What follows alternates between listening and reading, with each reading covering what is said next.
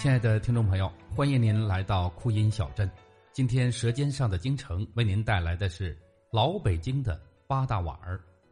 一提起北京，都是大家心中所向往的地方。北京是世界著名的古都和历史文化名城，已经有着三千多年的历史。历代帝王建都于北京，都为北京的文化积淀了深厚的内容。饮食文化是各种文化内容之一，博大精深。作为中国的八大菜系的形成演变，同样经历了漫长的历史过程。北京菜虽然不在八大菜系之内，但是北京菜是中国的主要地方菜之一。现如今的北京人，该吃的都吃遍了，还有什么好吃的呢？人们在想着老北京的人们那个时候吃的是什么呢？可以说，在解放前的老北京，真正有钱的人并不多。皇亲国戚、达官贵人，他们吃的是山珍海味，而普通百姓家能够填饱肚子就算不错了。遇有红白喜事，能够吃上八大碗儿，那就很幸福的事情了。老北京的八大碗儿到底是什么呢？我想，在六十岁以下的人可能都未曾见过，有的人呢都没有听说过，更甭说吃了。现代不少人在吃遍了北京所有的好馆子之后，又在怀旧了。怀念着老北京的吃食了。所谓的八大碗儿，它是源于流水席。传统的婚丧嫁娶乃至射日等等，都需要聚众而餐。这是与唱大戏同样重要的民间庆典。由于场面、桌椅、碗筷等数量不够，只好采取随来随吃、吃完即走的方式。吃流水席按照亲疏名望来决定入席的次序。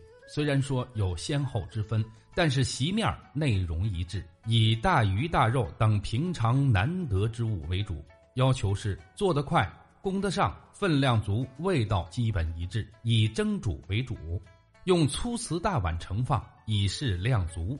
数百年磨合下来，老北京民间的八大碗基本上就固定了，它就是大碗三黄鸡、大碗黄鱼、大碗肘子、大碗丸子。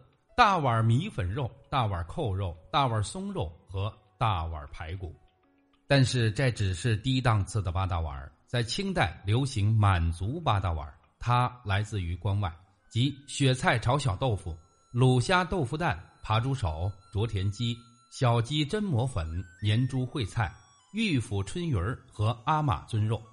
它制作方便，易存储。行军打仗取胜以后，常以它来祭祖。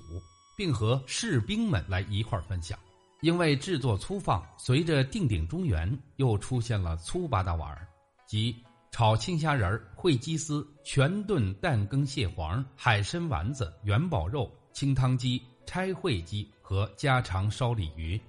时过境迁，后来又出现了细八大碗儿，即溜鱼片、烩虾仁、全家福、桂花鱼骨、烩滑鱼、川肉丝、川大丸子和松肉。八大碗儿以其方便食用、热闹的特点，广受百姓的欢迎。在老北京，还有所谓的清蒸八大碗儿，它是由河北的大厂县传入，即清炖鲜羊肉、红烧牦牛肉、清蒸香带鱼、酸辣汤里脊、牛丸烧白菜、腌笋焖豆腐，一品八宝饭。当然了，还有它的简版，它就是炖牛肉、炖杂碎、胡萝卜、长山药、海带、醋溜白菜。粉条、丸子、炸豆腐等等。说到这儿呢，可能有人会问了：这八大碗儿就一定是八碗吗？不是的，而是主菜八碗，凉菜主食呢并不计算在内。有的时候另以小菜的名义增加炒蔬菜。在宴席当中，头批入席的多是贵客，加菜的情况比较常见。只是八有四平八稳的说法，所以人们仍然维持了这个称呼。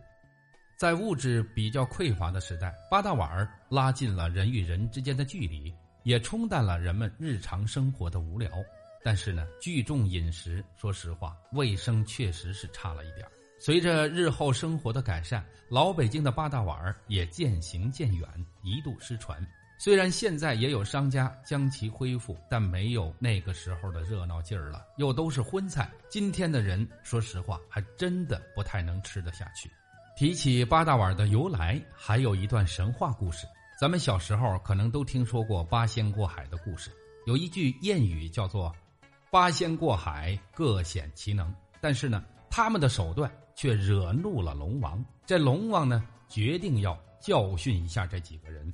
龙王厉害，可是八仙也不是吃素的。双方上天入地大战三百个回合，不分胜负。可是八仙毕竟还没有到了不食人间烟火的程度，打着打着就饿了，不得已八仙休战。各自去找自己的吃食。话说曹国舅一个人不辞劳苦，几番周折之后，来到了一个村庄的农宅。突然，他闻到了菜香扑鼻，不觉得垂涎三尺啊！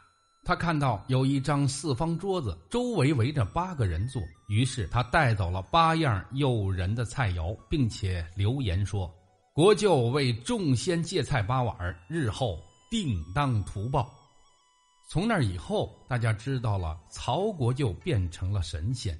以后人们为了讨吉庆，改方桌为八仙桌，做八客十八菜，也就是八冷碟八大碗菜，并且一直流传至今。还有一种说法呢，是和慈禧太后有关。话说当年慈禧太后逃出京城，路上又饥又饿，走到了一处民家，正看到他们做的八大碗菜。便拿来吃了起来。后来等回了京城之后，慈禧太后又想起了那天吃的八碗饭菜，便叫御膳房做了一顿出来。从此也就有了八大碗的说法。当然了，这只是民间的传说。八大碗儿经过了数百年的传承，在老北京民间的八大碗儿很多的制作方法上也有很大的改进。现在的八大碗儿更加注重的是适应不同客人的口味需求。迎合现代人追求绿色健康的饮食观念，各位朋友，如果您有时间到了北京，不妨来尝一尝老北京的八大碗儿，北京等着您呢。